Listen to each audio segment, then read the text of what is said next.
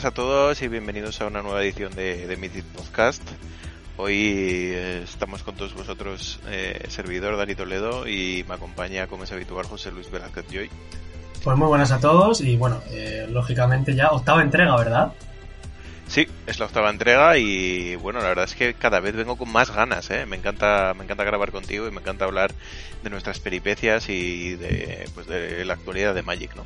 Sí, la verdad que dentro de las cosas que hacemos para eso ante él, que no sean puramente jugar a Magic, eh, creo que esto es lo que más nos gusta, ¿no? Pero yo creo que a ambos. Sí, sí, la verdad es que lo, lo disfrutamos mucho y no, nos cuesta cuadrar las agendas, pero, pero cuando lo hacemos estamos muy contentos de hacerlo y de traeros pues un nuevo episodio más, ¿no? Exactamente. Bueno, ¿y, y de qué vamos a hablar hoy, Joy? Pues mira, justamente, bueno, hoy estamos a lunes, día, día 10 de febrero, y, perdón, como veis, estoy un poco... Pero bueno, ya no podemos decir el fin de pasado, pero sí el anterior, se celebró el Magic Fest de Bruselas, que fue uno de los, de los más grandes de, este año, porque dentro pues tenía Grand Prix, como siempre, que además fue muy grande, y bueno, el Players Tour o Pro Tour eh, número uno, de, de, Europa, al que tuvimos la suerte de asistir ambos. Sí, la verdad es que la representación de azules fue, fue muy alta y estuvimos los dos. Y bueno, eh, ocuparemos la mayor parte del podcast hablando de, este evento, pero simultáneamente también se celebraba el Players Tour de Nagoya, y eh, este fin de semana, no el anterior, sino este, eh, se ha celebrado el Players Tour de América que ha sido en Phoenix, ¿no? Entonces, bueno, todos ellos de formato draft de la nueva Teros y Pioneer, que es como el formato de moda, así que tenemos mucha actualidad en ese sentido, ¿no? Muchas listas, muchas novedades, muchas eh, techs que han sacado lo, los pros a relucir y intentaremos tocar un poco todos los palos y, verlas todas. Sí, de hecho además era muy interesante, eh, especialmente tanto en Nagoya como en Bruselas, que era, bueno, al final Fénix también, ¿no? Es un torneo del, del, mismo peso, pero es una semana después, ¿no? Parece que lo que pasa después ya, bueno, es un poco la respuesta al, a la incertidumbre. Que, y, bueno, era el primer fin de semana de torneos, vamos a decir, premium de, de Pioneer, ¿no? De este formato que nació hace muy poquito y ha tenido mucha evolución durante muchos baneos y barajas que antes eran buenas ahora ya no son tan buenas. Pero bueno, la primera vez que íbamos a pasar ¿no? por la casilla de salida era esta y, y bueno, eh, también comentaremos un poco cómo se ha quedado este formato y qué puede pasar de cara al futuro. Sí, sí, eso es. Eh, yo la verdad es que así como primer avance quiero decir que me parece que está bastante saludable, que hemos visto bastantes barajas en, en los tres torneos, en los tres Pro Tours. Quizá ahora hay alguna más de moda, pero yo creo que es cosa del momento y no me echaría las manos a la cabeza con ninguna de las barajas ni ninguno de los combos que hay en el formato. Me ha gustado ver diferentes arquetipos, eh, algunas innovaciones, eh, barajas que parecía que estaban dormidas y han despertado. Bueno, un, poco de todo, ¿no? Yo creo que, que Pioneer es un formato que, que, le gusta a la gente y que por el momento está muy bien. Sí, la verdad que yo he disfrutado mucho del tanto del proceso de elegir mazo, que para mí fue un poco una odisea, como, como del, del propio torneo y de luego cómo las partidas se juegan. Creo que es un formato bastante sano, bastante equilibrado. Quizá haya algún baneo, no lo sé, pero bueno. Eh, creo que en general está bien y si banean algo seguro que también se queda bien. Bueno, pues ya que hablas de este proceso de, de elegir mazo, cuéntanos un poco qué, qué, baraja jugaste en el Players Tour y, y por qué lo hiciste. Bueno, eh, vais a poder también leer un artículo sobre ello, eh, seguramente la semana que viene, que, que, estoy, que estoy leyendo. Me hago aquí la publi, es la publi de la publi, ¿no? Yo, yo soy el que lo hace y el que lo publicita. y, y bueno, básicamente acabé jugando Mono White Elioth. Esto, bueno, tuve que aguantar las mofas de los compañeros, también por Twitter y demás. Yo fui dentro del equipo el firme opositor a este combo. Eh, había gente dentro del equipo, sobre todo Chovy Playmobil, que estaban, bueno, dando palmas con las orejas cuando vieron esto. Todos los mazos lo van a jugar, vamos a romper el formato. Este Pro Tour va a estar colapsado, iba a estar inundado de barajas con este combo. Lo llegaron a comparar con Sail y Gato, lo cual a mí me parecía una auténtica locura. Y bueno, tuve varios enfrentamientos con ellos. Ah, yo les decía que me parecía una basura, no voy a mentir. Y al final lo acabé jugando en el, Players Tour, ¿no? wow. Esto, esto es así. la verdad es que es, impactante, ¿eh? Bueno, yo, yo, viví todo esto y la verdad es que me, me mantuve un poco al margen porque eh, pensaba que cuando se empezó a hablar de esto, cuando salieron las cartas, los primeros spoilers, tal, se salió el Helios, pues me parecía que era muy pronto para empezar con Pioneer sin que estuviese el spoiler completo y sin que hubiese ni siquiera mm, los primeros brews. Así que yo me centré más en preparar el draft al principio y me mantuve un poco al margen de esto, pero sí, hubo bastantes disputas, a ver, siempre sanas, ¿eh? que ha aparecido ahí, ha sonado fuerte, pero Enfrentamiento eh, dialéctico y constructivo. Sí, sí, sí, sí. Eh, entre, pues entre los diferentes componentes del grupo que íbamos al, al Pro Tour y al GP, ¿no? Con diversas opiniones y, y es verdad que hubo muchos comentarios positivos acerca del combo Helios Balista, incluso extremos, ¿no? Como dices que estaba roto. Y tú eras el firme opositor, es cierto. Yo creo que tú y Rafa erais los únicos que de verdad os oponíais claramente a, este combo y al final lo acabaste jugando.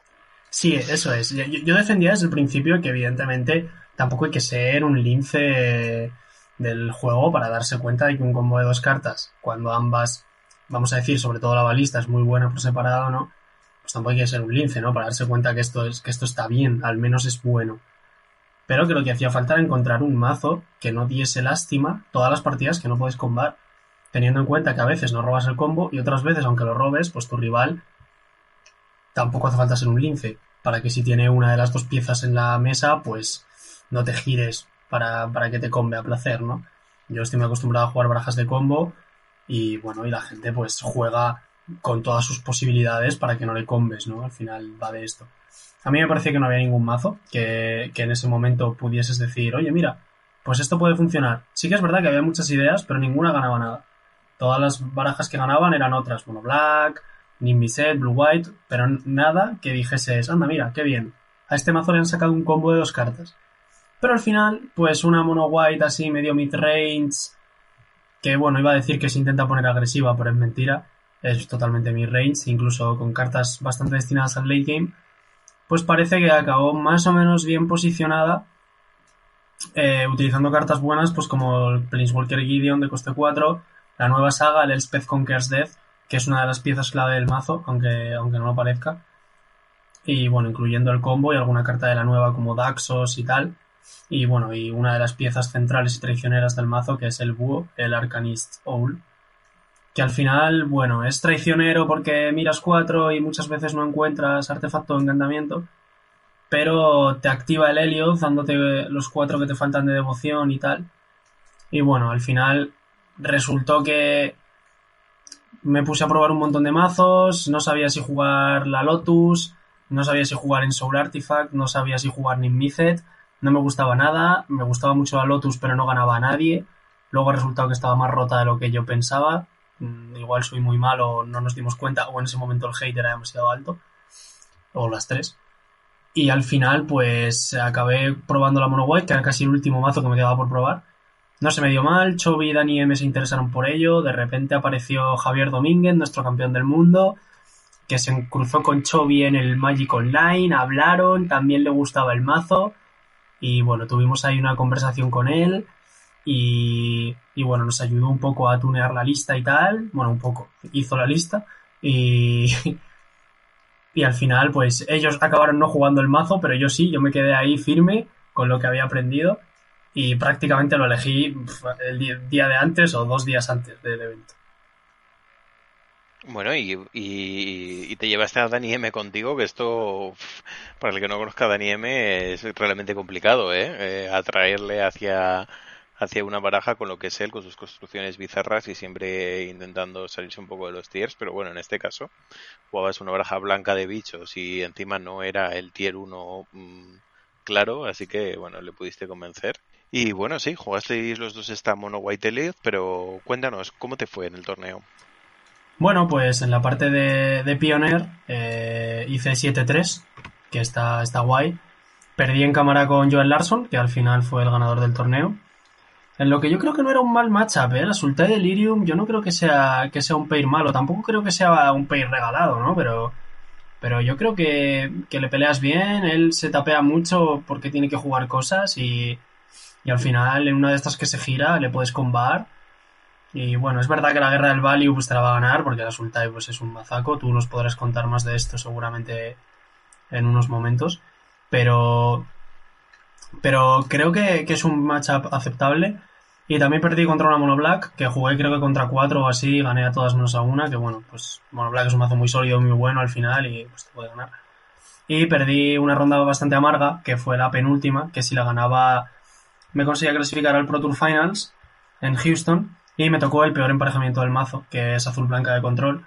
De hecho, si seguís las listas, habréis visto que alguna lleva un Sin, que es un encantamiento que por cuatro va manifestando cartas y esto es muy bueno contra azul blanca porque le anulas todos los counters. Tú simplemente vas manifestando todo el rato, atacándole y obligándole a, hacer jugadas que no quiere hacer. Y manifiestas todos los turnos. No, no haces nada más hasta que se gire y ya le puedes combar incluso cuando se gira. Entonces nosotros no jugábamos esta carta porque, bueno, pues no, no nos preparamos tan específicamente contra azul blanca. Es verdad que le puedes ganar alguna partida. Aunque, pero bueno, lo normal es que te gane y, en draft hice 4-2, que bueno, la preparación fue un poquito más escasa que para otros Pro Tours, porque tuve menos tiempo. Pero aún así estaba contento y creo que más o menos el, el formato lo llevaba más o menos bien aprendido, no dudaba en decisiones más o menos obvias de cartas y sabíamos más o menos bien cuáles eran las infras y las comunes mm, que menos que, que, estaban más, más calentitas ¿no? para cogerlas y acabé con dos mazos más o menos buenos, hice 2-1 en cada mesa y, y la verdad que bastante bien. Al final X5, 11-5 en total, que me daba la clasificación a Copenhague al siguiente Pro Tour, pero ya, ya la tenía de hace, de hace un tiempo, porque bueno, gané un PTQ en el, en el Grand Prix de Gante, esto lo contamos en otro podcast, y al final, pues bueno, hicieron ellos el apaño de la transición de Pro Tour a Players Tour, ese PTQ lo dejaron ahí en el limbo, como que no me daba nada extra. Y bueno, medio lo recurrimos ahí, Chovy y yo, que estamos en la misma situación, mediante un email y tal, y al final decidieron otorgarnos la plaza al, a Copenhague. Pero bueno, igualmente la cogí en este Pro Tour, así que bueno, pues bien. Pero lo interesante es que yo no pensaba jugar ningún Grand Prix ni nada entre medias, porque estoy estudiando y tal, y no tengo mucho tiempo. Pero cojo 70% de invitación fraccional que también me contabiliza para el tercer Pro Tour del año, con lo cual ahora mismo no es lo mismo tener 0% de clasificación a un Pro Tour que 70%.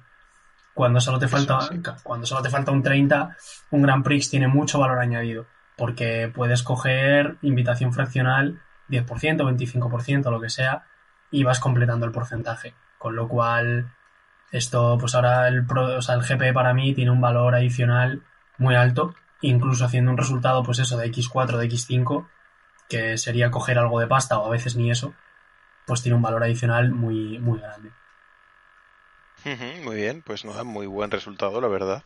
Eh, felicidades de nuevo un buen, la verdad es que 11-5 en el Pro Tour es, es, un grandísimo resultado, todo lleno de jugadores de, mucho nivel y haciéndolo bien en las dos partes, ¿no? Eh, tanto en draft como, en construido, con ese 7-3 con la Mono Elliot, que bueno, la lista la podéis consultar en, nosotros eh, solemos seguir MTG Golfis y ahí está, ¿no? Eh, filtrando por resultado o por el nombre José Luis Velázquez o por el arquetipo Mono White Elliot, ¿no? Ahí, ahí tenéis la lista.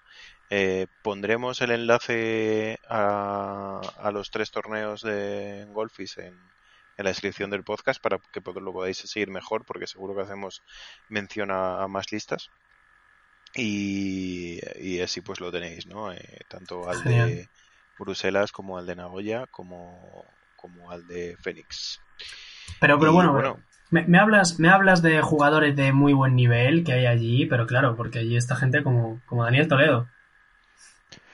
Eh, sí, allí estuve, allí estuve también jugando. La verdad es que no puedo hacer un tan buen resultado como tú, pero bueno, eh, también preparé bastante, bastante el torneo. Eh, yo jugué Five Color Need Me Set, que era el deck del momento o quizá de la semana anterior al Pro Tour. Eh, pero bueno, Pioneer va muy rápido y la verdad es que justo este arquetipo fue uno de los que peor eh, lo hizo en, los Pro Tours, ¿no? Eh, fue, fue castigado bastante por, por la adaptación y, por barajas que, que, resurgían o que empezaban a salir como la Blue Black Inverter. Y bueno, la verdad es que la elegí porque eh, sentía que era como el deck más poderoso, ¿no? Probé algunos y, y bueno, este me parecía que, que tenías mm, maneras de tutorear con los Bring to Light, eso hacía muy sólido al deck y bueno, y jugabas un montón de, cartas buenas, ¿no? Y, bueno, el efecto del Inmicet al entrar también es espectacular. Pero bueno, luego resultó ser una baraja que se fludeaba a veces, porque jugabas muchas fuentes de maná y que también tenías el problema del color, ¿no? Al final jugabas los, los cinco colores y pues parece que no es tan buena como, como cabría esperar. Aunque sí que hubo alguna que, que hizo buenos resultados en el torneo. Eh, Paulo Víctor llegó a la final Pablo Víctor de Moda Rosa, con una lista bastante versionada de esta Five Color Limited. Y bueno, la verdad es que lo que me decantó al final por elegir el deck fue que hice final en el Open de Itaca, eh, estando muy cómodo con la baraja y, ganando a, diferentes emparejamientos. Y bueno, pues al final la, estuve en, tras una conversación de como cuatro horas por, por Discord con David González Playmobil, que, que también iba a jugar el arquetipo. Eh, vamos a las 75 que más nos gustaban y fue lo que submite para el torneo. Y ah, bueno, además él se ganó un Last Chance y también jugó el Pro Tour con, las mismas 75 que yo, ¿no? De hecho, esto es muy interesante porque, bueno, yo tenemos grupos de WhatsApp y tal, y eh, también participé en alguna llamada de estas de Discord, que, eran, pues al final, múltiples, ¿no? Con mucha gente. Y la baraja que se eligió dentro del grupo por excelencia fue Stanin Miset. La jugaste tú, también la jugó Genara. Y como dices, Playmobil ganó uno de los Lachans para coger plaza al Pro Tour y in Extremis y también Castro. Eh, los dos ganaron un Lachans, hicieron el 5-0 que te piden, o 6-0, no sé cuánto es, que te piden para, para jugar el Pro Tour. Y bueno, al final jugábamos 8, eso antes el, el Pro Tour.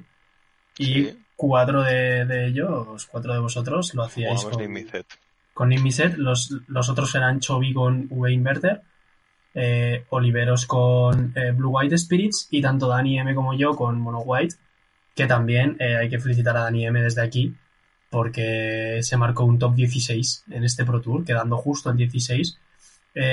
hizo 11-4-1, X4-1, 4 derrotas, un empate y, y 11 wins. Y hizo eh, undefeated en draft. Hizo 5 wins y un eh, y una y una y un empate, porque es el empatasaurio, porque es que empata todos los malditos torneos. Eh, pero bueno, hizo hizo 5 wins un empate en draft. Y y bueno, y luego no tuvo tanta suerte en Pioneer, donde con la Mono White hizo 6-4 pero creo que jugó también un par de veces contra Blue White Control, algo así, y le ganaron. No tuvo mucha suerte con los matchups, porque le tocaron. Quiero recordar ¿eh? que le tocó un par de Blue Whites, incluso puede que tres, ¿eh? no, estoy seguro. Y esto, pues hombre, dificulta. Que te toquen los malos pairs en Constructed, pues dificulta hacerlo mejor, pero ojo, se clasifica también a Copenhague con este resultado y también coge 70% de fraccional para el Pro Tour 3, con lo cual bueno, se le, se le encarrila un buen año, desde luego. Sí, sí, la verdad es que grandísimo resultado también para, para Daniel Martínez, como tú dices, haciendo un excelente resultado en, en el draft, que de hecho creo que solo tres jugadores se hicieron el 6-0 y el siguiente mejor pues era él, ¿no? Con este 5-5-0-1. y, y, sí, clasificación a Copenhague y, y prácticamente con un pie dentro de Bruselas, eh, perdón, de Barcelona. Sí, de, que fenomenal. De hecho, bueno, esto intentaremos. O sea, hombre, pues decirlo es muy pretencioso, ¿no? Pero intentaremos repetir en, en Copenhague una buena, una buena participación. De momento creo que estamos eh, Dani M, Chobi, Castro y yo, porque es que lo de Castro es alucinante. Y no solo, no solo se ganó el, la chance el jueves, sino que además hizo top 8 en el Grand Prix del, del fin de semana porque no hizo día 2 en el Pro Tour, se apuntó al Grand Prix, hizo día 2 en el Grand Prix, en el día 2 no perdió con nadie y se hizo top 8 en el Grand Prix y también se clasifica a Copenhague y creo que además un 50% de fraccional para, para el Pro Tour número 3 que, que es, presumiblemente será en Barcelona como tú nos, nos decías. Sí, eso es. También jugó en set el día 2. Cogió algunas de las stage que, que dejó Paulo Víctor Damo de Rosa en su lista, ¿no? Eh, por ejemplo, ese Enter the Gods Eternals para ganar a, la Blue Black Inverter, de quedándole las cuatro o las menos que se quede en la biblioteca cuando juega el, el bicho 6-6, el, propio Inverter. Y bueno, eh, haciendo una mezcla de, la lista que nosotros teníamos y la lista de PV, pues, pues hizo top 8 en el Grand Prix. Eh, perdió en cuartos precisamente contra una Blue Black Inverter que la pilotaba el que a la postre sería el ganador del torneo, eh, eh, nuestro eh, amigo Carlos Moral Dunker, que, le mandamos la enhorabuena también desde aquí. La verdad es que fue un fin de completo para, para los españoles. Desde luego.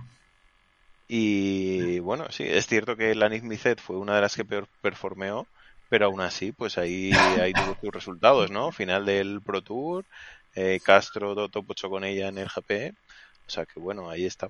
Es cierto que la lista de PV era bastante, estaba bastante tuneada, era, era bastante diferente. Y bueno, jugaba pues el Enter the Gods que he dicho, también el Sweeper rojo que hace 5 a todo y, quita el, indestructible, que esto es bastante relevante. Sí, es bastante relevante contra Spirits porque se salta el Keller y también se salta el Sebless Spirit y luego también puede matar un Helios que esté transformado. Bueno, diferentes cosas que hacen que esta carta pues fuera mejor que, otros sweepers. ¿no? Luego también jugaba 28 tierras y, jugaba patos en vez de Paradise Druid, que esto bueno pues puede llevar a la controversia, pero le, le permitían jugar un montón de templos y así pues mejoraba un poco su, su top deck. bueno, mm, diferentes cambios en la lista que bueno, le llevaron a la final del torneo, la verdad. Sí, o sea, que, que, que parece que no lo hizo muy bien el fin de semana, pero sigue siendo un deck del formato, no nos podemos olvidar de ella tampoco. Eso es, además, bueno, también es verdad, esto, pues, no sé, al final es el Pro Tour, es un torneo de, pues, al final el de máximo nivel, ¿no? Como siempre. Y bueno, Nimicet es un mazo muy complicado, con muchas líneas, que penaliza mucho los errores y, y bueno, entre lo que tú dijiste antes de la adaptación de, del resto de jugadores y que bueno, que en algún momento dado pues puedes estar jugando contra un, un rival de máximo nivel que, que el mínimo error pues ya te saca de la partida, ¿no?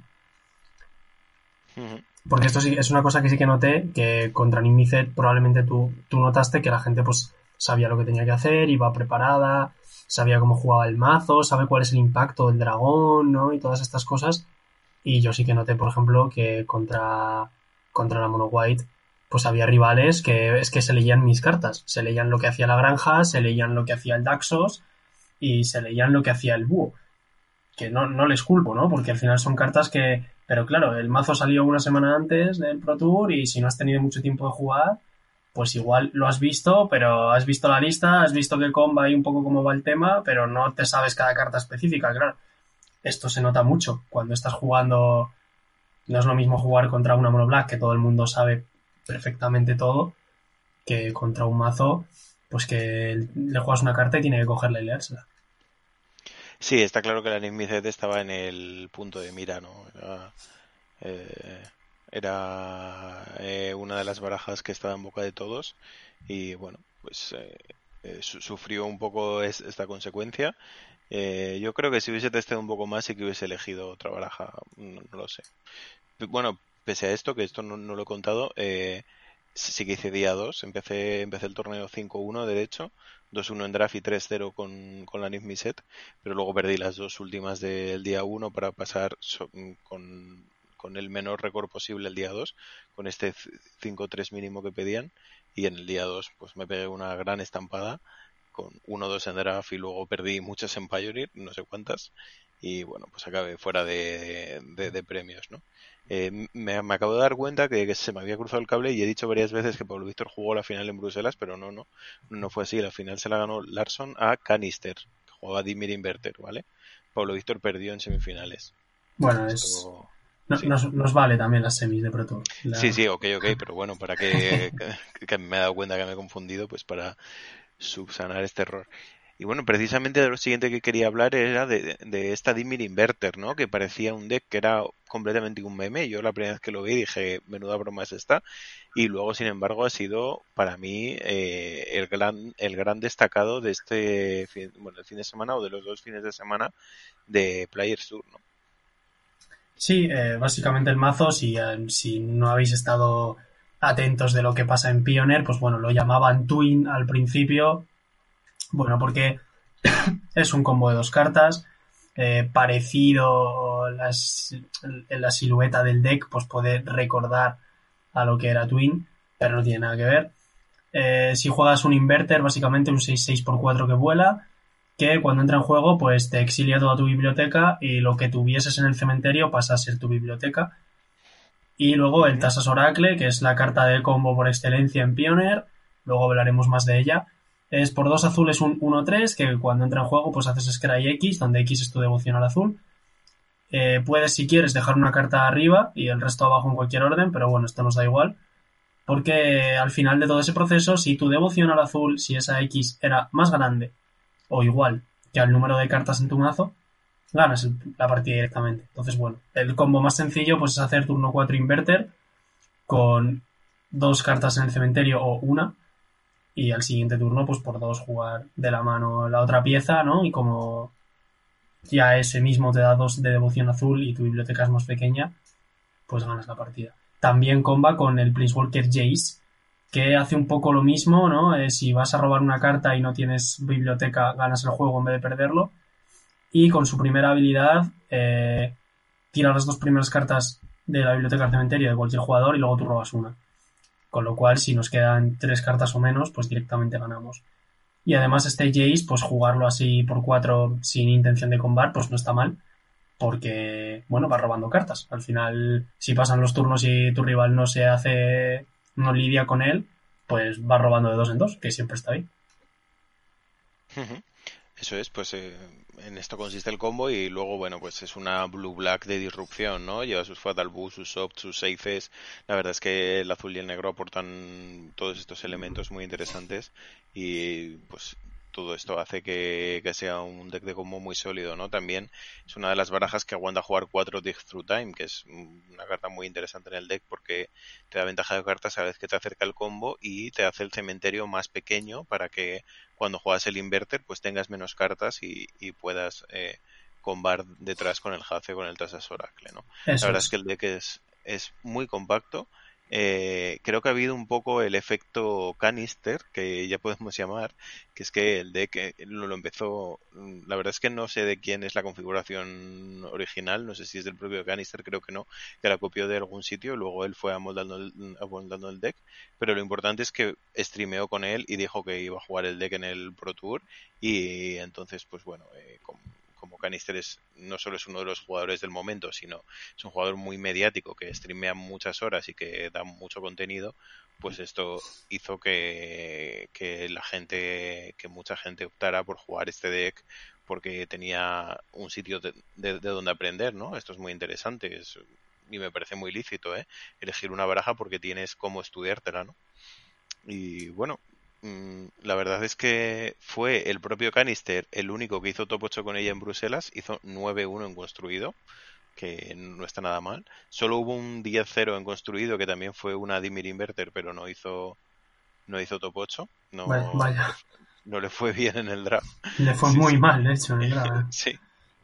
Y luego en, en Nagoya sí que sí que lo rompió, la verdad. Eh, corrígeme si me equivoco, pero creo que hubo hasta 6 inverter en el top 8.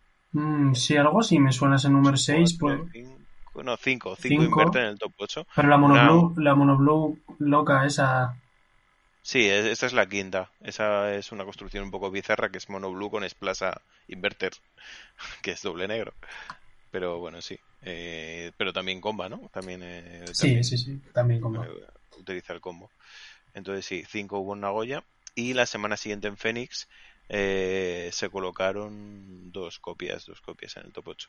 O sea que bueno, para mí fue la gran ganadora de, de los dos fines de semana. De hecho, eh, Cory Burhardt, eh, conocido con eh, jugador de Grixis en todos los formatos, jugó Stadimir y ganó el torneo. Hizo top 8 y ganó el Players Tour de Phoenix. Sí, ganó el Players Tour de Américas. Es un jugador, a lo mejor Cory Burhardt, un poco menos conocido que otros pros americanos, pero con una trayectoria buena, ¿eh? Para quien sigue el circuito competitivo, especialmente para quien le gusta Grixis. Eh, y ahí te señalo a ti, Dani. Eh, es un jugador con. Bueno, es una cara bastante conocida en Estados Unidos. ¿eh? Quizá aquí en Europa no haya dado el salto tanto como otro, como puede ser Rey Duque o Luis Scott Vargas, que son nombres que pesan más. Pero ojo, Cory, mm, ya en el circuito Star City, en Grand Prix y tal, ha tenido. Yo creo que ha ganado ya unos cuantos Grand Prix y ha tenido buenos resultados. Sí, es un jugador muy constante y que juega mucho y y bueno, y es cierto que no ha adquirido esa fama como otros, pero sí que es bastante conocido también. Mm, me parece que escribe también para Channel Fireball, puede ser, lo que pasa es que no, no muy asiduamente. Eh, si no es para Channel Fireball es para otra web de prestigio, pero yo he leído artículos suyos eh, sobre la crisis y, sobre otras cosas. Mm. que bueno, eh, una cara conocida ganando en Phoenix con Dimir Inverter también. Así que mm, parece que se ha convertido de repente en, el coco del formato. Sí, de hecho, bueno, los, los, para empezar los tres top 8 eran súper buenos, ¿no? El top 8 de Japón también era súper bueno, ganó Kenta Harane, que también es un jugador así conocidillo, y eh, bueno, conocidillo, muy conocido.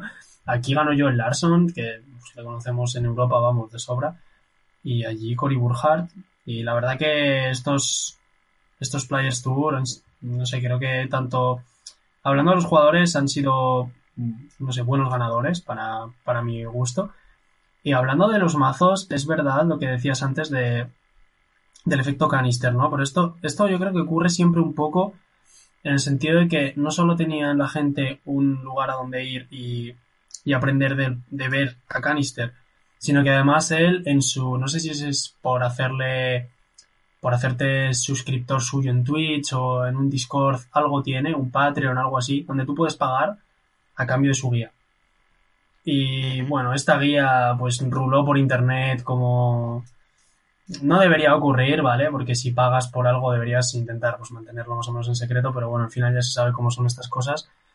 Eh, la guía de canister era súper completa, tenía guía de banquilleo contra prácticamente todos los emparejamientos del formato, con la Dimir Inverter y unos, unos cuantos consejos de cómo afrontar cada matchup.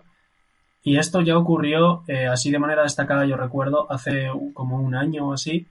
Me acuerdo que íbamos a jugar uno de los primeros PTQs de la arena y Martin Juza escribió un artículo en Channel Fireball, este era gratuito y público, sobre la monored con la que él había hecho Mythic 1 durante mucho tiempo y escribió sobre la monored, cómo jugarla, cómo banquillarla y el porqué de cada carta. Y SPTQ estuvo totalmente lleno de monoreds. La versión de Juza. De hecho, cuando después publicaron los números, lo llamaban monored Juza. Porque es que era ridículo. Este efecto siempre ocurre. Al final, cuando tú tienes dudas, si si te puedes apoyar en el trabajo de otra persona a la que das credibilidad, pues obviamente en nuestro grupo ha pasado un poco igual con Nimicet. Quiero decir, había mucha gente trabajando detrás de la lista. Creo que se ha llegado a una lista muy buena. Había unos resultados bastante buenos en general con ganadores de la Chance, el top 8 de Castro. Eh, tuvo haciendo día 2, tal. Bueno, Íñigo también hizo día 2 en el GP y David Plimóvil también, jugando ambos la misma lista. Entonces, si, si yo llego y he estado un mes en Cancún de vacaciones y no he podido jugar a Magic porque no tenía internet, pues me fío de vosotros, evidentemente.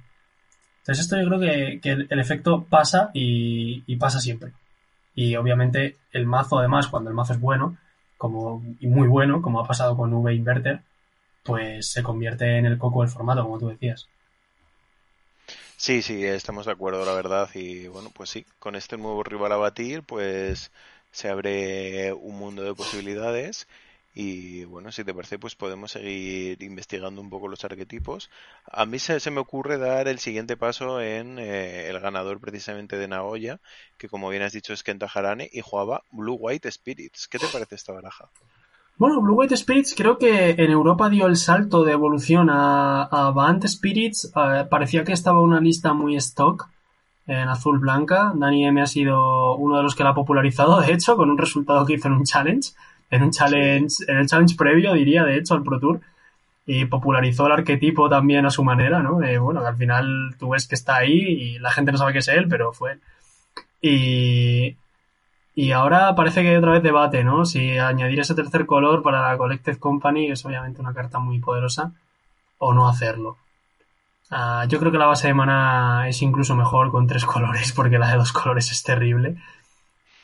Y, y, bueno, aún así me parece que el mazo es bastante bueno, ¿eh? O sea, es un mazo Spirits que es el típico mazo de cuando todo el mundo ya lo conoce y sabe cómo jugarle y tal, pues pierde efectividad, pero cuando bajas la guardia, uff, de repente te hacen tierra mausoleum, tú miras tu mano y dices, ostras, ¿cómo me acabo de marchar? Sí, sí, la verdad, la verdad es que es una baraja que te pone un clock muy rápido eh, y prácticamente sin, sin, darte cuenta. Y bueno, lo que decías en, en Bruselas, eh, parece que lo hizo mejor esta versión con verde. De hecho, dos, eh, dos Band Spirits hicieron top 8. Uno fue un conocido jugador, jugador italiano, Matías Ricci, que hizo eh, 8-1, veo aquí en construido, y el otro, Valerio Luminati, que no sé quién es, pero bueno, jugaban exactamente las mismas 75, así que entiendo que prepararon el evento juntos, y, los dos hicieron top 8, o sea que, ojo, eh, muy, muy interesante esto, porque de hecho, eh, eh, Dani M se tiró del carro de Spirits porque pensaba que estaba bastante mal posicionada. Bueno, todos lo pensábamos y al final pues parece que no lo estaba tanto. ¿eh? Mm. bueno, revisando también el, el Pro Tour de Phoenix, pues también otra hizo top 8, en este caso Thomas Aston, pero bueno, eh, tuvo representación en el top 8 de, de, los tres Pro Tours y la verdad es que yo no le quitaría el ojo de encima a estos espíritus, que desde luego es la mejor opción tribal desde el formato. Sí, de hecho yo creo que el emparejamiento contra Inverter no es malo, le peleas. El emparejamiento contra Azul Blanca de Control, que es otro de los mazos más jugados en, los Pro Tours, en, este, en estos tres Pro Tours, eh, también es bastante bueno. Y, y creo que, bueno, igual sufres un poco más contra Mono Black, contra estrategias un poco más agresivas, pero, pero le puedes pelear, ¿eh? Al final, eh, creo que, que uno de los peores pays del mazo eh, o uno de los que a lo mejor más te podía poner en, problemas era la Nimbiset. A pesar de que al principio pudiese surgir esta Spirits como counter a ese mazo, cuando te aprenden, cuando aprende la gente a jugar contra Spirits desde el lado de Nimbiset y empiezan a no caer en, vamos a decir, en las trampas del otro mazo, pues se te complica, se te complica el tema. Además, es que cuando te hacían Dragon por 5 de la mano, ¿no? sin necesidad de usar el Bring to Light que te lo contrastaba el Mausoleum y tal, es que el 6-6 vuela era, era, muy duro. Sí, sí, un gran, un gran bloqueador y encima que le traía un par de removals o tres que ya te acababan de hundir. Pero bueno, ese Pirin yo creo que tampoco era tan malo para Spiritus, ¿eh? Yo creo no, era, era peleable. El peor de todos, que por suerte desapareció para Spirits, era Monogreen, desde luego. Y hubo un momento que se popularizó la Monogreen de los Regisaurios, el, el 7-6 este negro con los Galtas y tal, y a ese mazo no le ganabas ni con todo el taco. O sea, te robabas 15 de mano inicial y tampoco le ganabas. Porque te hacía turno 2 un 7-6 y ya no podías hacer nada. No, lleva removal ese mazo, vaya. Sí, corre, corre mucho más que tú y, pues eso, no, no tienes una interacción buena con él. Si acaso un Gas que él empiece a tapear los bichos más grandes y poder tempearle, que no salga muy rápido, bueno, pues eso, que obviamente algún game le ganas, pero el emparejamiento es muy malo. ¿no? Eso es. Bueno, pues ya tenemos, hemos hablado un poco de la Mono White Helio, de la Nimmise, de la Dimir Inverter, de los espíritus, pero todavía nos quedan algunos arquetipos más, ¿eh? Es que este Pioneer está súper abierto, la verdad, me, mm. me gusta mucho. Y pues no lo sé, si te parece, podemos hablar de el deck que, que parece que estaba ahí eh, medio olvidado, pero en realidad estaba tomando cañas y, volvió, ¿eh? Esta Lotus Bridge que tú empezaste a testear para el Pro Tour, pero que te tiraste del carro y bueno, y que mm, ha tenido representación eh, también en, en todos los... No, en Nagoya me parece que no, porque la Inverter no dejó muchos huecos en el top. Pero en Bruselas sí que sí que hubo un top 4 de esta Lotus Bridge. bueno, en Phoenix fue una de las barajas más jugadas y jugadores muy conocidos como William Jensen eh, pues la jugaron y la llevaron hasta lo más alto, ¿no? Fue precisamente eh, William Jensen Hui y Allen Bu, que también es algo conocido, aunque menos, quienes jugaron eh, esta baraja y hicieron top 8 con ella en el Players Tour de Phoenix. Mm, de hecho, de repente para el PT de Phoenix hubo una, una lluvia de pros y de nombres conocidos que decían que el mazo estaba roto, que de repente estaba roto. Sí que es verdad que yo la probé para el Pro Tour, también la probaron Rafa y Goblin eh, del equipo. Y bueno, la, de repente hubo también un momento en el que se jugaba una versión eh, solo azul-roja con Baral y tal. Este mazo, pues eh, al final, aunque al principio estaba muy fuerte y creo que cuando salió el Bridge la gente estaba un poco dormida una semana después todo el mundo jugaba una cantidad de hate que era, vamos, para mí, o sea, de las veces que más agresivo he visto el hate en mi vida en un formato, porque es que todos los mazos jugaban una cantidad de cartas que era, bueno, bueno, o sea, para mí era una locura.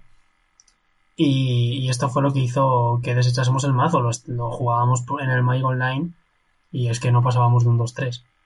Es que ganabas la primera partida y a veces ni eso, porque además emparejamientos que parecerían buenos, pero que son al final más close de lo que parece, son mazos como la mono red agro o la mono green. Porque aunque de base, de primera partida, no te puedan interactuar, pero a veces te matan ellos antes, porque están en play, te hacen turno 2-7-6, de turno 3 te meten el surrack, te pegan un golpe de 12 y a la vuelta estás fuera. Y tú casi no has empezado a bajar el Lotus, entonces, claro, esto era un problema. Y a mí lo que me convencía, o sea, lo que me terminó de convencer para, para no jugar el mazo, no fue tanto las partidas que perdía contra el Hate, porque me parecía que estaba totalmente desorbitado aquello y luego se corregiría, eh, sino las partidas que perdía y en las que no me hacían ninguna jugada de interacción o a lo mejor un Zotsis, la mono black, que es algo que es normal y que a cualquier mazo le puede hacer daño. Pero, pero perdía muchas partidas sin, sin poder, sin poder hacer nada, entre comillas. Y Creo también que las listas que se han visto en Phoenix son diferentes de las que nosotros estábamos probando. Parece que no influye mucho, pero sí, sí lo hace.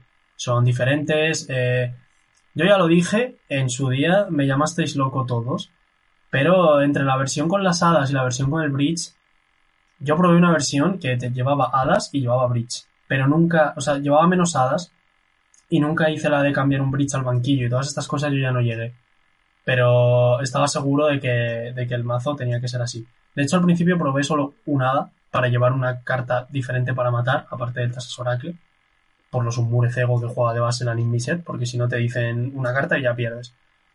Mm. Y empecé a añadir más hadas, luego Rafa también añadió más, pero empezamos a tener malos resultados aún así. Y, y el mazo poco a poco se iba pareciendo a lo que se ha jugado este fin de semana en Phoenix, pero no teníamos el tiempo ni la convicción para llegar a algo parecido. Pero, pero bueno, me alegra ver que, al menos la, idea que teníamos en la cabeza al final ha llegado a ser, a ser un mazo potente. Sí, la verdad, por, por decir algunos de los nombres que, que comentabas, pues a ver, Seth Manfield, Matthew Nash, los que ya he comentado, Huey Alembu, eh, Sam eh, Ben Stark, o sea, muchísimos jugadores de nivel la jugaron. Eh, tengo por aquí también a Eric Froelich, a Christopher Loset, que es un, eh, un jugador muy experimentado en Legacy y que hubo un momento en que iba muy bien en el, en el Pro Tour. Yo lo seguí porque, bueno, pues me, llama la atención porque me gusta mucho Legacy. O sea que fue el deck elegido por, por muchos de los pros y eso significa algo, desde luego. Y creo que ha sido el, el otro ganador de, del fin de semana o de los dos fines de semana junto a Vladimir Inverter. Yo no le quitaría el ojo encima hasta Lotus Bridge, que desde luego si hay un baneo tiene que ser en una de estas dos, porque son las pues las más injustas, ¿no? Por así decirlo, las que menos Magic eh, enseñan. Y, bueno, en, en, realidad es un poco lo que persigue Withers con los baneos, ¿no? Que, que no juegue solo una persona, que es lo que hace un poco esta Lotus Bridge durante eh, algunos de, sus turnos.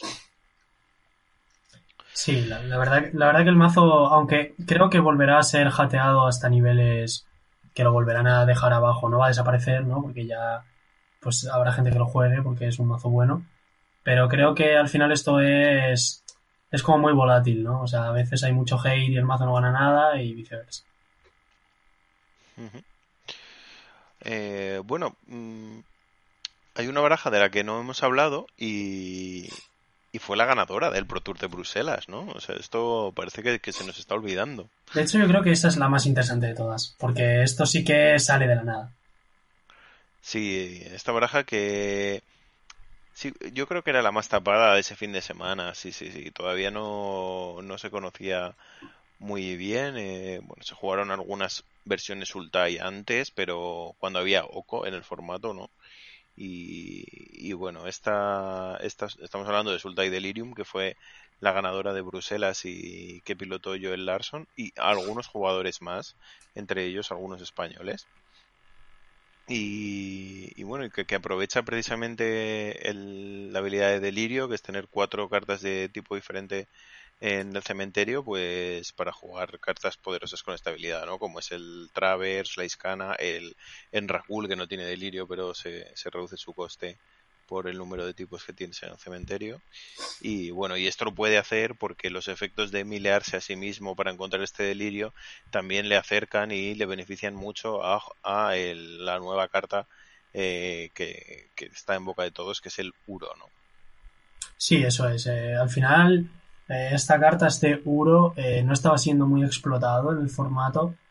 Y sí que es verdad que, hay equipos que, y personas ¿no? que intentaron explotarlo.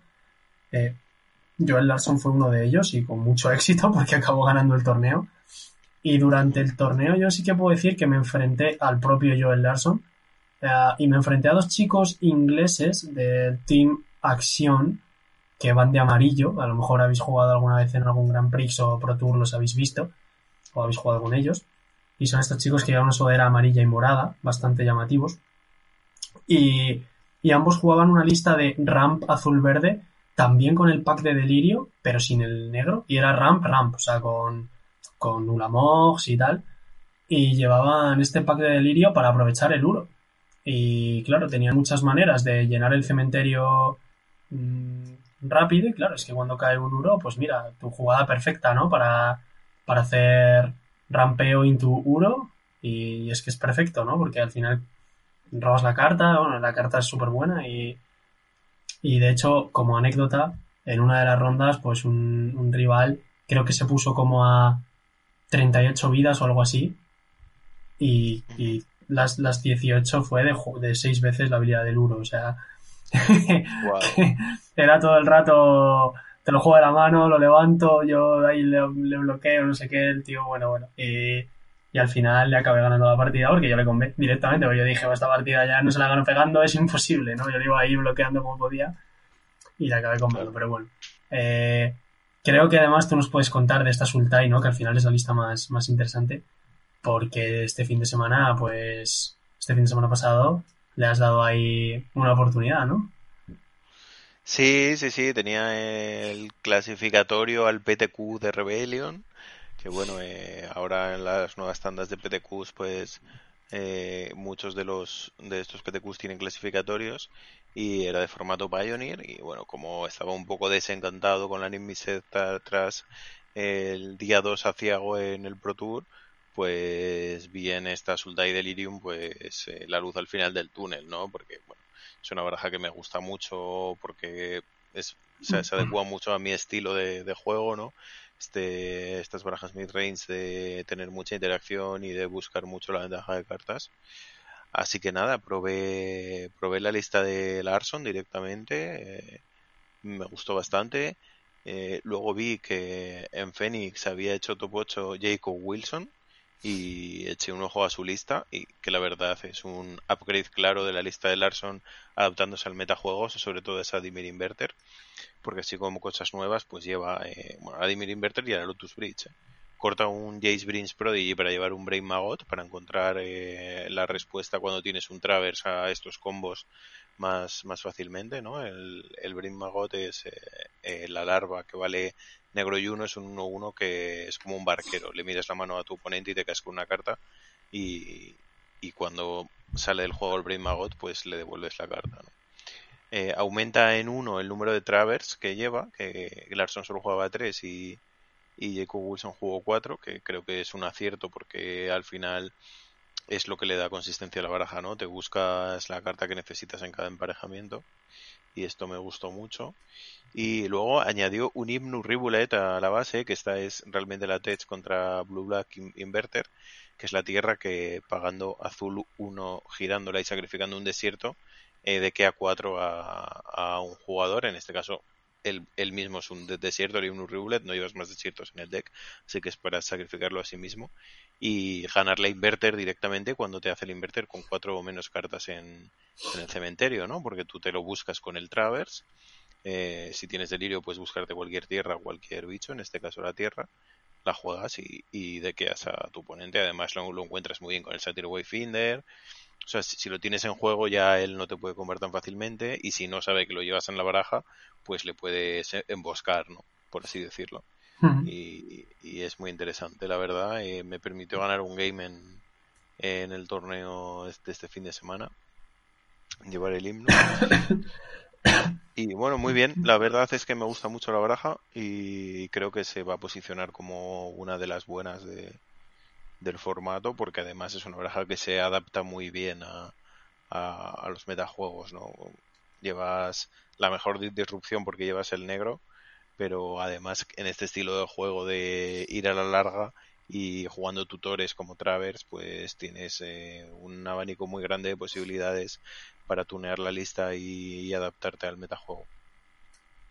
La verdad que sí que el mazo lo que sí que ofrece, como tú dices, es adaptación al metajuego y mucha flexibilidad, ¿no? Al final es un poco de la misma manera que en el anterior podcast decíamos que Anonymized podía incluir cualquier carta del formato por jugar todos los colores.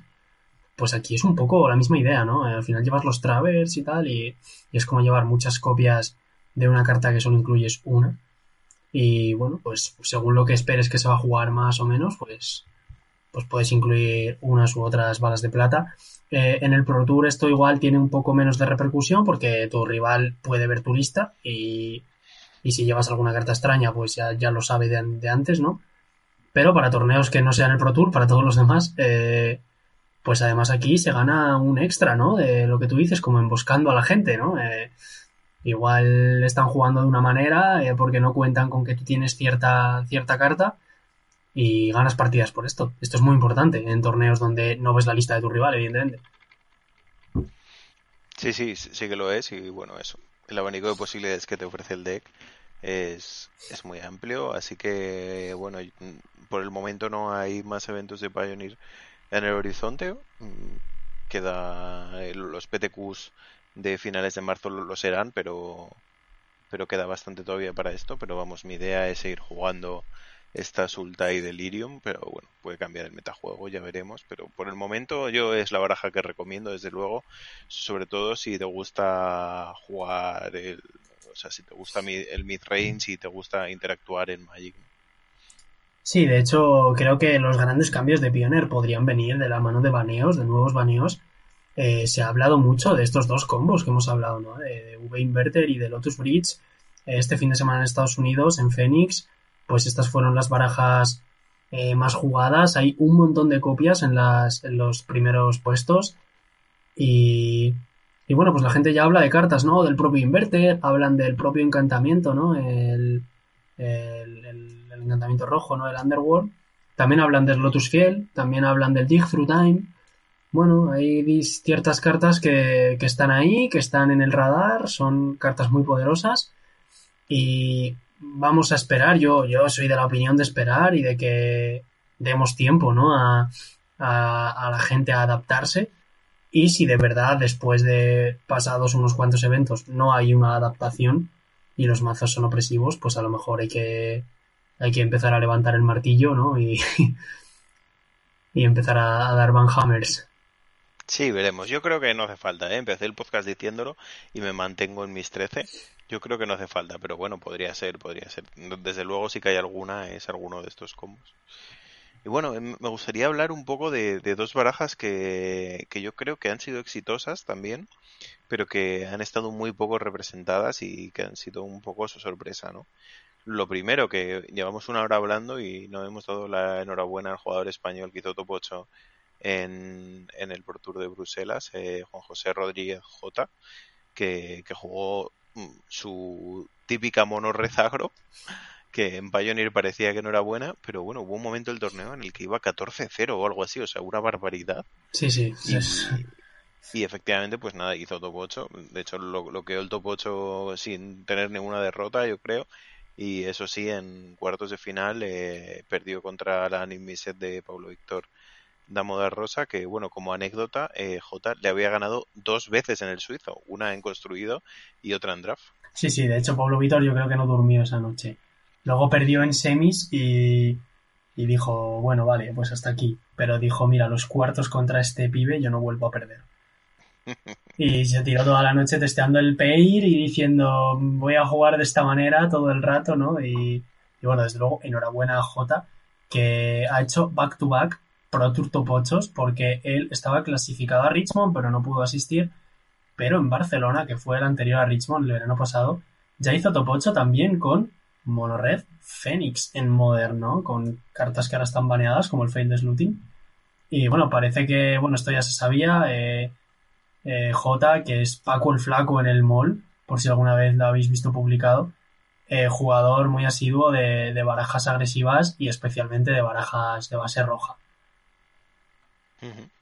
Sí, eso es. Y bueno, excelente resultado para él también en Bruselas y lo veremos en, en Copenhague y a ver si puede jugar también mono roja, ¿no? Todavía no se sabe el formato de Copenhague. Pero bueno, siempre hay una mono roja en los formatos, así que supongo que sí.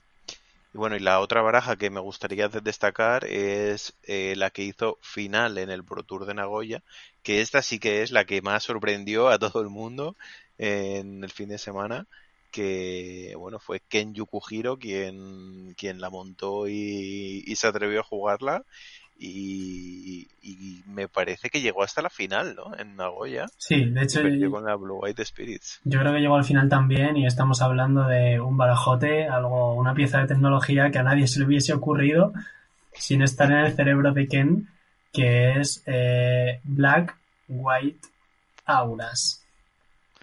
Sí, es bueno, un poco la dinámica de Vogels, ¿no? De, lo único que claro que no tiene Vogels con Sproof son bichos de coste 1, eh, pues el Oplita que tiene heroico, eh, el Eidolon negro que cuando este es muy interesante, eh, cuando se muere un bicho con una aura tuya robas una carta por cada aura que tenga, entonces le da bastante resiliencia.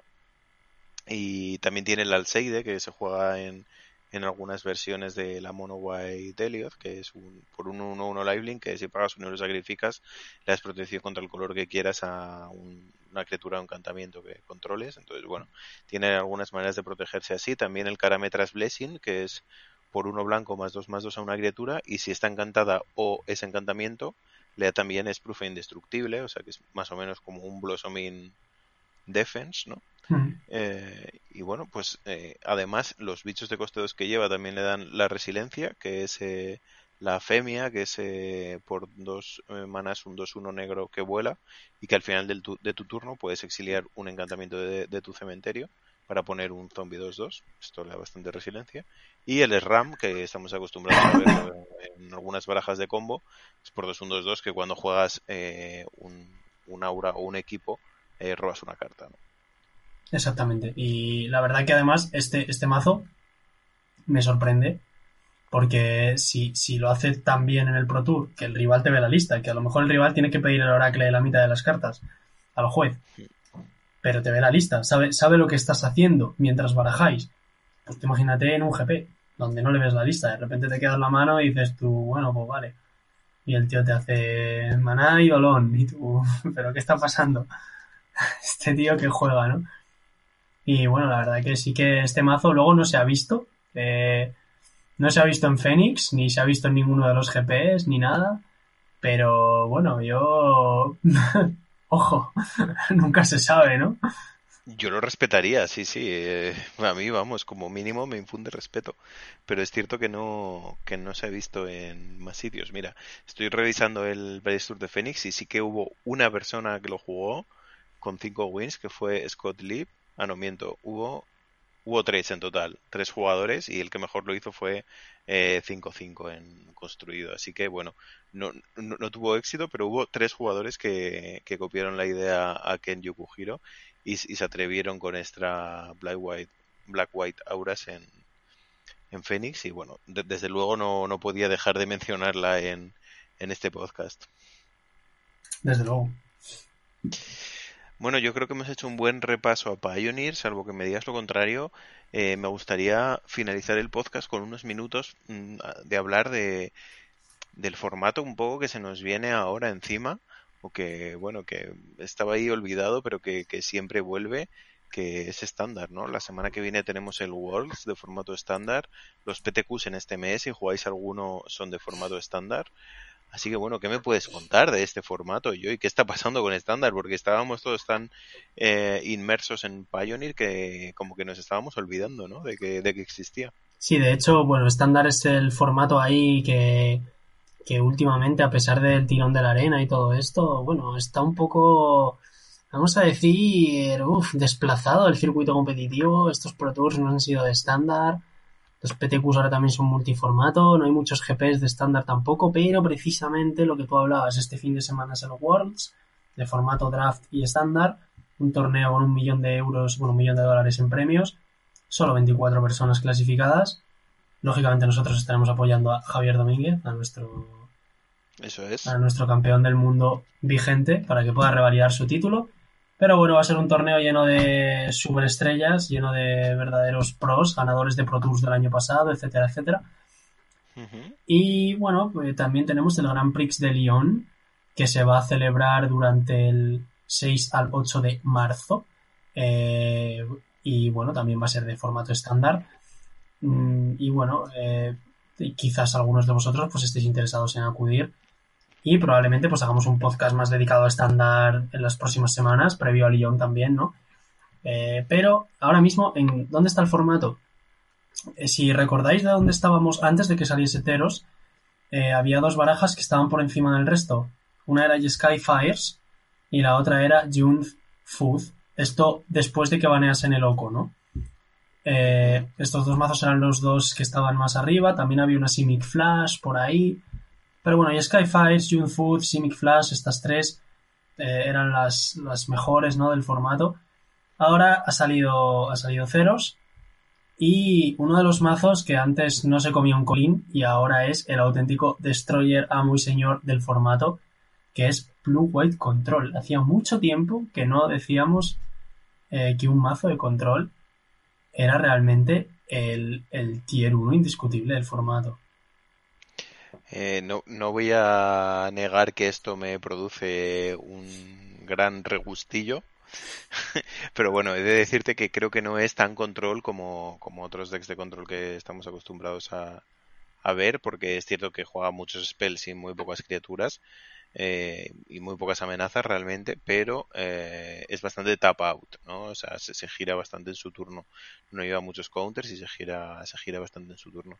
Pero sí, es que le han impreso muchísimas cartas en esta Teros, ¿no? O sea, parece, podría ser bloque de Teros esta baraja, sería buenísima. Sí, de hecho, eh, bueno, para poneros en situación un poco, Blue White Control es el mazo más jugado, el mejor, el que mejores resultados tiene. Todavía no sabemos cuáles son los mazos que se van a jugar en el Worlds, pero eh, auguro que de los 24 una parte importante van a jugar Blue Control y el otro gran pilar del formato es Monored Agro. Eh, entre los dos se llevan casi el 50% del formato, alrededor de un 40-45%. Solo, entre, solo entre esos dos arquetipos, el resto están por detrás, los comentaremos, pero más, más detenidamente estos. Para poneros en situación, el challenge de estándar de este pasado fin de semana, día 8 de, enero, sábado, de los 32 decks que publican, el top 32, 14 son Blue White Control y 8 son Mono Red. Pero es que en el top 8 hay 6 Blue White Control Y esto no para hacia abajo. Quiero decir, hay 6, pero es que luego hay 8 más entre las 24 siguientes. Eh, este deck, básicamente las cartas que han sacado que son indispensables son el Dream Trawler, que lo conoceréis de otros formatos, este Van Slayer con Hexproof, ¿no? Como ya se le ha bautizado. Sí. Que se utiliza como finisher, cuatro copias. Aquí no se hacen cortes. Satter the Sky, que es la nueva ira de Dios, por coste 4, 2 y 2 blancos, igual que la ira de Dios. Destruimos todas las criaturas y cada jugador con al menos una criatura de, fuerza 4 o más roba una carta. Ah, le damos, a veces le daremos una carta al rival, pero bueno, limpiamos la mesa, que es lo que queremos. También robaremos nosotros una carta si tenemos un Dream Trawler desde el turno anterior. Que bueno. Exactamente. Y la saga blanca que comenté antes que jugábamos en Mono White en Pioneer, que se llama Elspeth Conquers Death. Que bueno, es por 5. En su primera fase, nada más jugarla, exiliamos un permanente de coste 3 o más. Que puede ser Walker, criatura, lo que sea. En su segunda fase, a nuestro rival le va a costar 2 más jugar todos los hechizos que no sean de criatura hasta nuestro próximo turno, o sea, un ciclo completo de turnos. Esto es mucho más relevante de lo que parece. Y en la tercera, lo que vamos a hacer es reanimar de nuestro cementerio un Planeswalker o una criatura con un contador extra más uno más uno o de lealtad. Con lo cual vamos a poder reanimar un Dream Trawler que de alguna manera se nos haya muerto porque hayamos bloqueado, tirado una ira, etc. O uno de nuestros Planeswalkers, tanto de Ferry como Narset, cuatro copias se juegan de cada uno. Ah, totalmente gratis. Entonces al final esta carta... Y con un contador más que es muy relevante. Claro, y esta carta genera un value tremendo porque nada más entrar ya mata a uno de los permanentes del rival, después le va a entorpecer el juego y además nos reanimará una de las cartas con las que él ha tenido que lidiar en turnos anteriores. Con lo cual nos está recuperando valor que perdimos anteriormente en la partida. Es, una carta tremenda, cuatro copias se juegan a pesar de su coste 5. Y otra de las que ha dado que es una carta que le da mucho equilibrio al mazo. Es otra saga que es The Birth of Meletis, el nacimiento de Meletis o algo así. Que es por dos, cuando entra en juego te busca una Plains básica. Esto hace que no falles Landrops, tal, todo eso que nos gusta en los mazos de control. En el segundo, en el segundo nivel te pone un muro 0-4. Y en el tercer nivel, cuando la sacrifiquemos, ganamos dos vidas, ¿no? Esto bueno, a veces es más residual, otras veces es muy importante depende del pair que tengamos enfrente. Pero sobre todo buscar la llanura siempre nos viene bien. Eh, nos aseguramos los landrops, hacemos el deck más pequeño, etcétera, etcétera.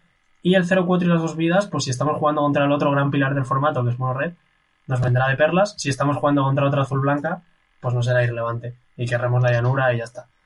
Sí, y ojo que el 0-4 es artefacto, que es relevante porque la monored juega un 3-1 protección contra blanco contra esta baraja y el 0-4 pues le para muy bien.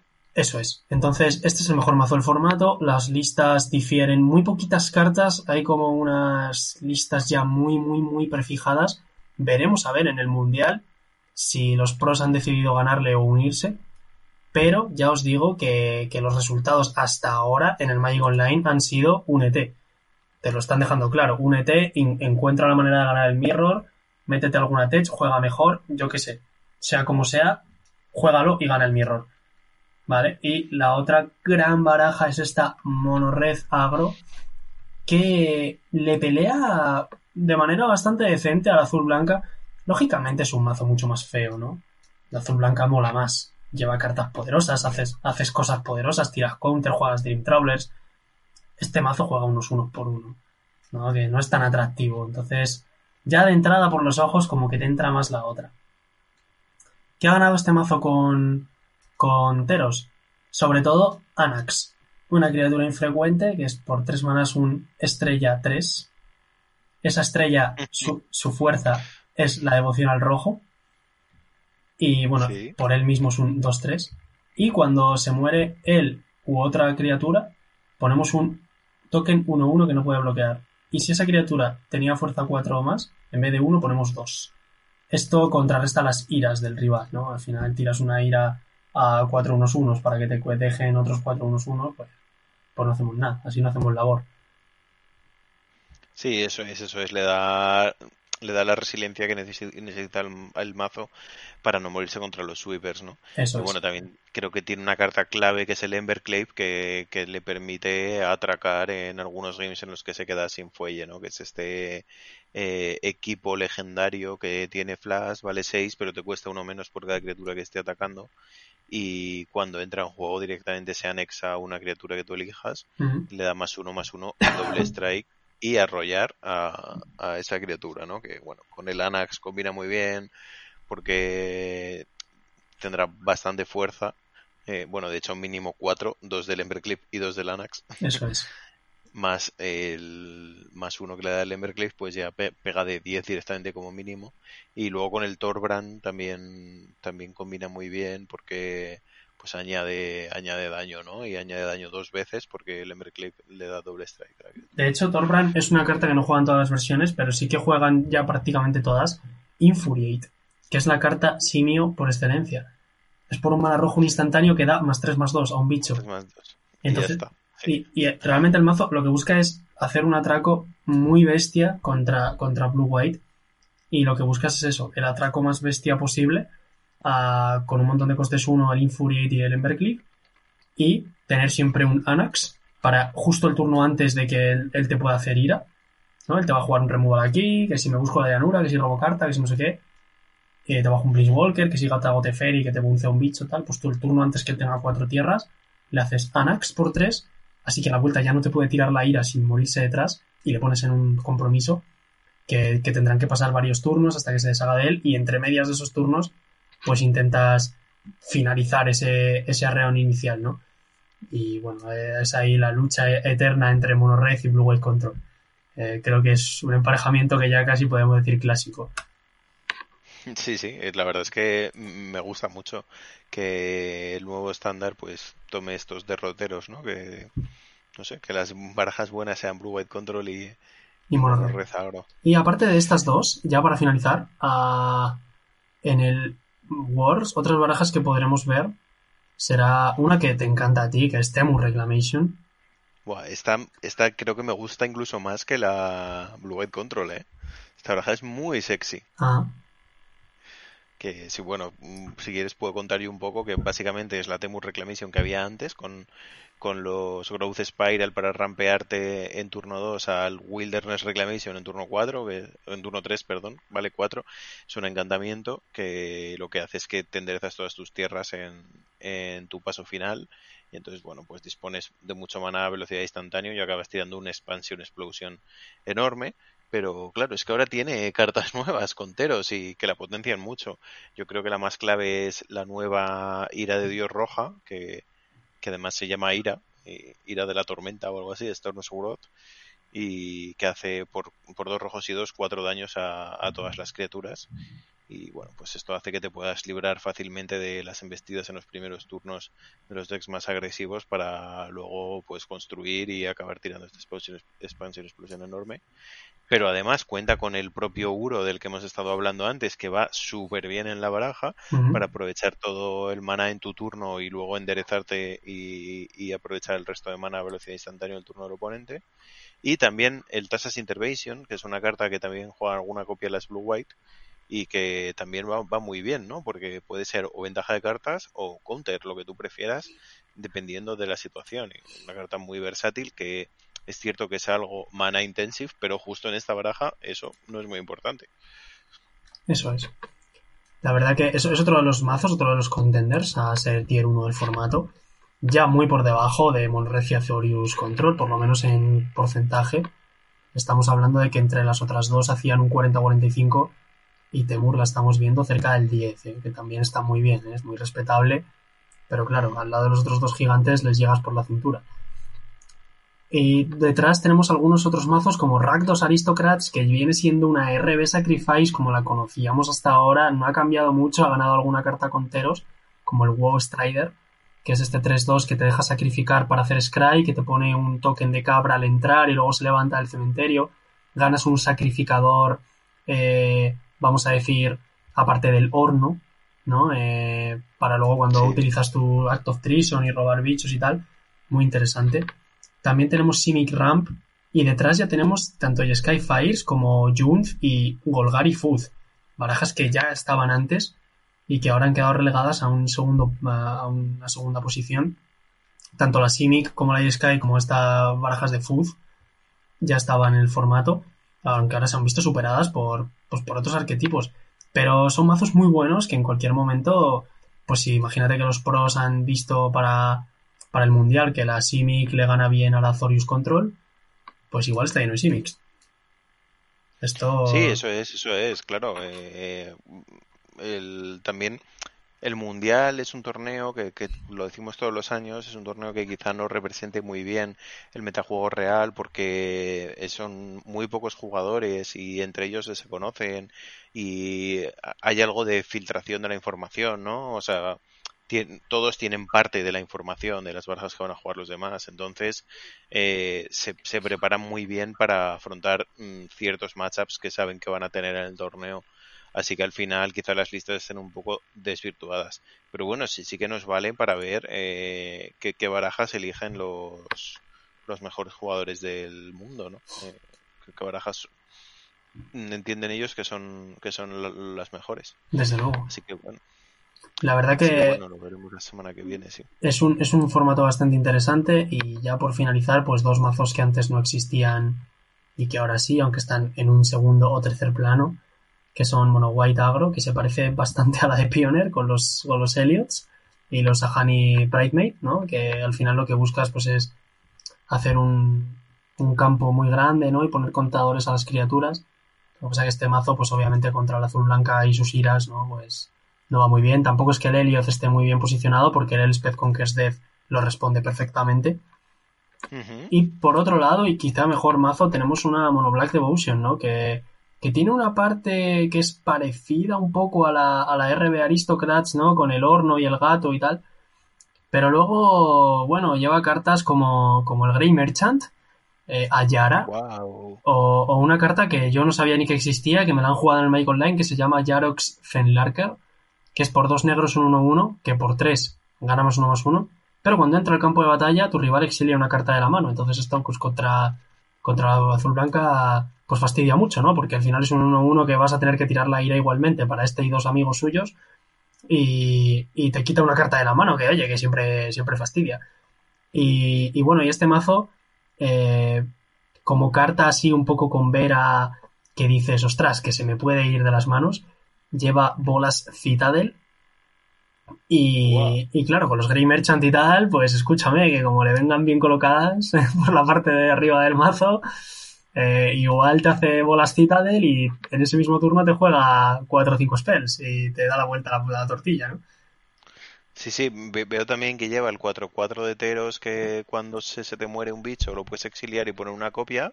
Y claro, con los Green Merchant y los efectos de sacrificar, pues también mola, sí, sí. Claro, y este mazo, pues bueno, al final, bueno, eh, pues es un mazo más, pero eh, ojo, este tipo de barajas suelen gustar mucho, sobre todo si jugáis algún PTQ eh, durante estos días, si vais al, Gran Prix de Lyon, aunque esto hablaremos más detalladamente más adelante.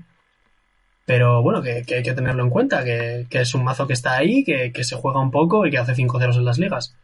Y oye, que no, que no es un, un deck de broma, existe de verdad.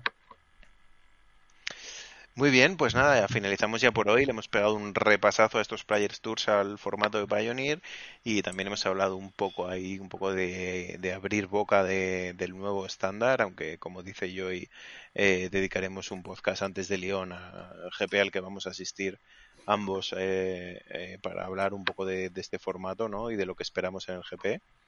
Y nada, eh, no, nos despedimos. Agradeceros que nos escuchéis un día más y, por supuesto que estaremos en la siguiente entrega con todos vosotros y emplazaros a pues a vernos en la página web, en nuestro canal de Twitch, en las redes sociales, en YouTube, en todas partes, estamos por todas partes, www.subanteremente.com y nada, para mí un placer estar con todos vosotros en una edición más de este Mythic Podcast y también contigo, eh, amigo y compañero José Luis.